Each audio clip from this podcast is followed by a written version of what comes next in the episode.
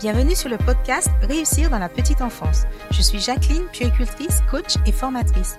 J'accompagne tous les professionnels de crèche qui veulent se former, s'épanouir dans leur travail. Je partage mes connaissances, mon expérience, je te donne des astuces, des conseils, je questionne le présent pour améliorer le futur. Tu veux réussir dans la petite enfance? Alors on y va Bonjour, j'espère que vous allez bien. Me revoici avec un nouvel épisode pour cette fin d'année. Et oui, les fêtes approchent. Et je crois que vous devez être dans les préparatifs. La nouvelle année approche aussi. Ce sera bientôt l'heure des nouvelles résolutions. Chacun pourra formuler des vœux.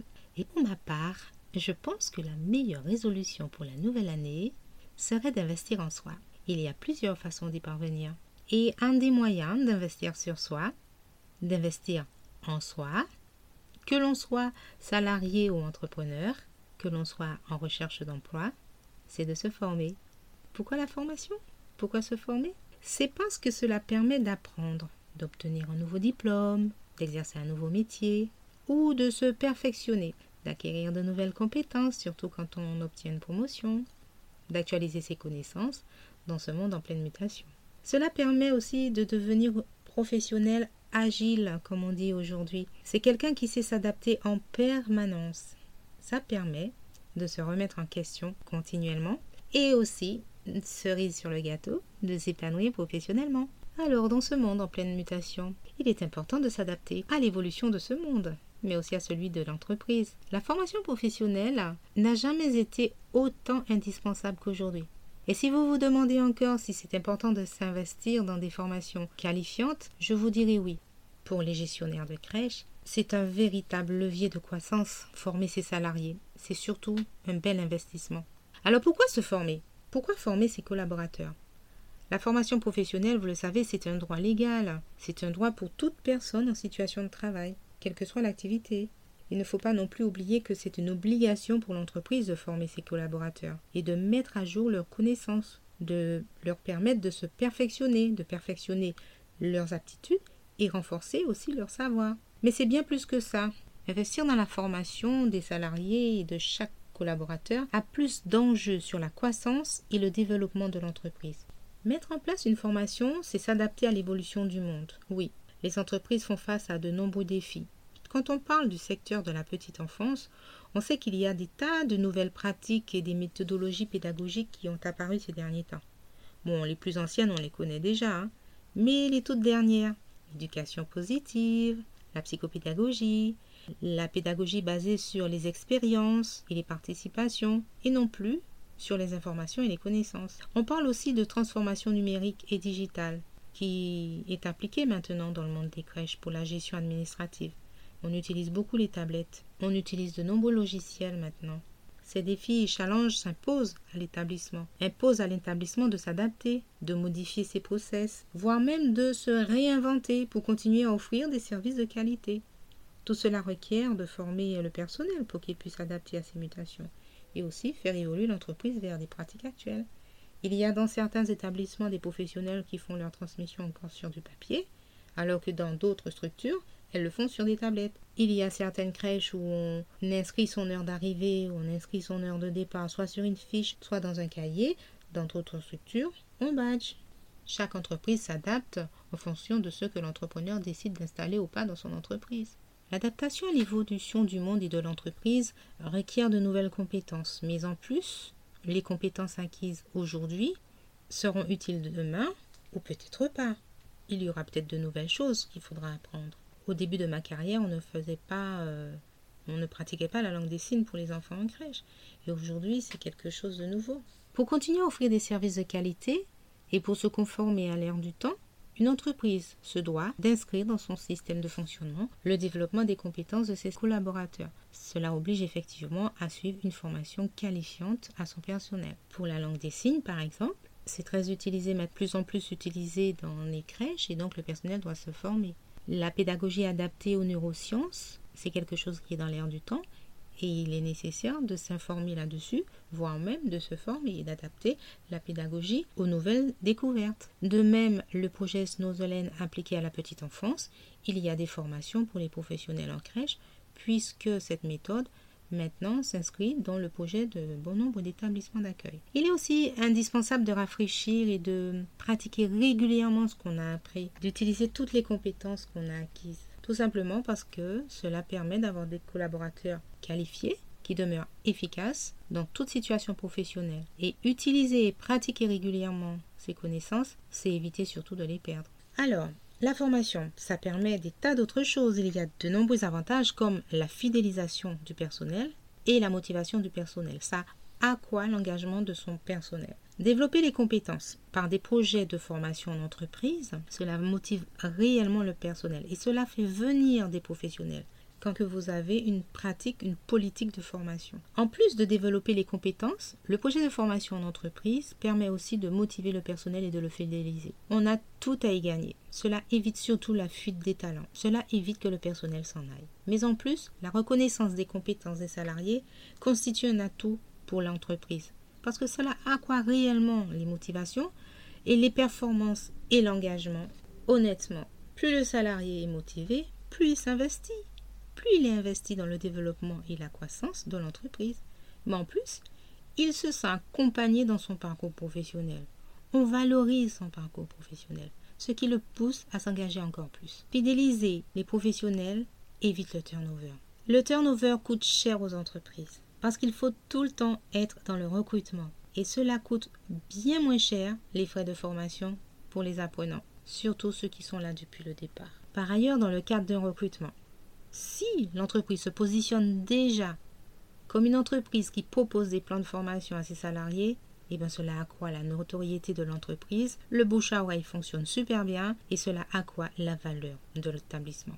Alors, chers gestionnaires, une politique de formation pour améliorer la réputation et l'image de l'entreprise, c'est tout bénéfice. Au-delà des compétences acquises pour les apprenants, et de la croissance que cela entraîne pour votre entreprise, prévoir une formation pour votre équipe permet également de valoriser et véhiculer une image positive de votre établissement. On vous perçoit comme une entreprise qui accorde la priorité à la formation et au développement des compétences, ce qui vous donnera un avantage sur la concurrence. Il faut surtout former les salariés, mais surtout les accompagner. On fait de la formation un véritable levier de croissance, mais il est important de s'assurer de l'application de ces compétences acquises pour qu'elles ne restent pas que des théories. Pour cela, comment va-t-on faire? La première chose, c'est de demander tout de suite un feedback au bénéficiaire pour lui demander en quoi cette offre de formation a été pertinente pour lui et qu'est-ce qu'il suggère pour la mise en pratique de ces nouveaux apprentissages. C'est l'occasion de trouver ce qu'il faut changer, ce qu'il faut améliorer pour une mise en œuvre pratique des connaissances acquises. Dans un second temps, je pense qu'il convient d'accompagner l'apprenant dans son apprentissage et dans la pratique de ses compétences. Il faut s'assurer et faire un suivi de la mise en application, tout simplement. On offre l'opportunité sur le terrain pour que l'apprenant puisse pratiquer. Je donne un exemple. Si une professionnelle souhaite faire la formation Snowslen, quand elle revient, il me semble évident qu'elle va mettre en place ce qu'elle vient d'apprendre. Par contre, on ne peut pas faire une formation Snowslen si on ne fournit pas un minimum de matériel nécessaire pour que cela soit applicable. Maintenant, il faut un accompagnement, c'est-à-dire faire le projet avec la professionnelle de la mise en œuvre sur le terrain, ne pas la laisser seule et surtout pouvoir partager aussi ses connaissances avec ses nouvelles professionnelles. Je pense que la formation, elle est nécessairement faite pour soi, pas pour les autres, mais ça devient intéressant quand on peut partager ses connaissances avec ses collègues. Quand on est dans le partage, on reçoit aussi. Et si on souhaite mettre en œuvre, si on ne convainc pas ses collègues du bénéfice, je pense que personne ne va y aller. Personne ne sera convaincu. Vous serez peut-être seul à le faire. Maintenant, il y a des choses qu'on peut faire ensemble et c'est à plusieurs, c'est beaucoup plus intéressant. Si on veut mettre en place une nouvelle activité pédagogique, on veut innover les pratiques, par exemple dans la gestion administrative, il faut impliquer les professionnels dans le processus de recrutement des nouveaux talents. La mise en pratique des apprentissages sur le terrain permet de mesurer aussi le retour sur investissement. On ne peut pas former les professionnels si on n'a aucun retour sur cet investissement. Maintenant, il me semble intéressant de choisir le bon partenaire pour former les équipes. Je me rappelle au début de ma carrière, j'avais fait une formation au management et donc euh, je me suis rendu compte que dans la salle de formation, les apprenants étaient euh, des DRH, euh, des chefs d'équipe, etc. Mais ces personnes étaient dans un secteur qui n'avait rien à voir avec le mien. Et en fait, la formation, elle n'était pas adaptée pour quelqu'un qui travaille dans un secteur médico-social. Il a fallu avec les années que je puisse adapter ce que j'avais appris au public que j'étais en train de manager. Ça n'a pas été simple. Aujourd'hui, les formations, sont vraiment ciblées en fonction du secteur d'activité. Alors, se former n'est pas seulement faire une mise à jour de ses compétences, hein. c'est aussi un apprentissage de nouvelles compétences dans le but de toujours se performer. C'est un accompagnement pour s'assurer de la pratique de ces nouvelles compétences et surtout de son retour sur investissement. Pour atteindre ces objectifs, il convient de bien choisir l'organisme de formation pour se former. Beaucoup d'organismes vous forment, vous donnent votre attestation, votre certificat, votre diplôme et après, vous allez dans votre entreprise et à vous de jouer. Là, on est dans la pratique au quotidien. Maintenant, vous êtes tout seul, vous n'êtes pas accompagné. Le service de formation a fait sa mission, l'organisme de formation a fait son travail, et voilà, vous êtes sur le terrain et vous devez faire votre travail en utilisant tout ce que vous venez d'apprendre. Eh bien, il n'y a plus d'organisme de formation pour vous accompagner. Vous êtes seul. Certaines professionnels n'utilisent même pas ce qu'elles ont appris sur le terrain. Parfois, elles se trouvent en difficulté parce qu'il y a un décalage avec les personnes qui n'ont pas suivi la même formation. Donc, qu'est-ce qu'il faut faire? Il faut aider cette personne et ne pas la laisser seule devant une espèce de réticence au changement, une réticence à pratiquer les choses différemment. Chez Ditance Consulting, on propose des dispositifs de formation évolués et organisés selon les besoins de formation des collaborateurs. Mais notre plus, c'est de garantir un suivi dans la mise en pratique de ces compétences acquises pour un meilleur retour sur investissement. Nous formons vos collaborateurs et nous les accompagnons pour voir comment se met en place les nouvelles acquisitions. Ainsi, vous êtes sûr du retour sur investissement parce qu'il faut rendre pérennes les acquis. La formation, c'est pour soi, c'est pour investir en soi. On investit en soi pour des tas de raisons. On investit en soi aussi parce qu'on est un entrepreneur, euh, par exemple, dans la clientèle, il y a des professionnels qui ont quitté leur milieu de travail pour de nombreuses raisons et qui maintenant veulent se lancer dans l'entrepreneuriat. Quand on n'y connaît rien au secteur de la petite enfance et qu'on veut créer une micro-crèche, il est nécessaire de se faire accompagner. Et se former, c'est la meilleure façon d'investir en soi pour pouvoir réussir dans son projet. Et quand on a investi de l'argent pour créer une structure, des structures, et qu'on fait face à des difficultés, le gestionnaire ne doit pas rester seul.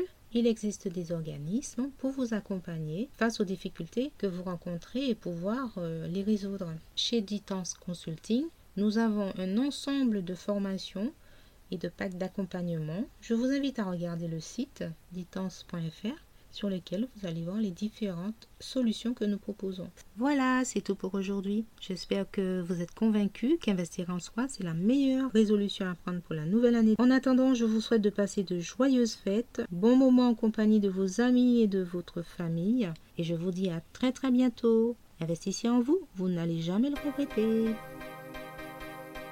Si cet épisode t'a plu, partage-le, mets un commentaire, laisse-moi une question, j'y répondrai. Et pour ne rater aucun épisode, tu peux dès maintenant t'abonner à ce podcast.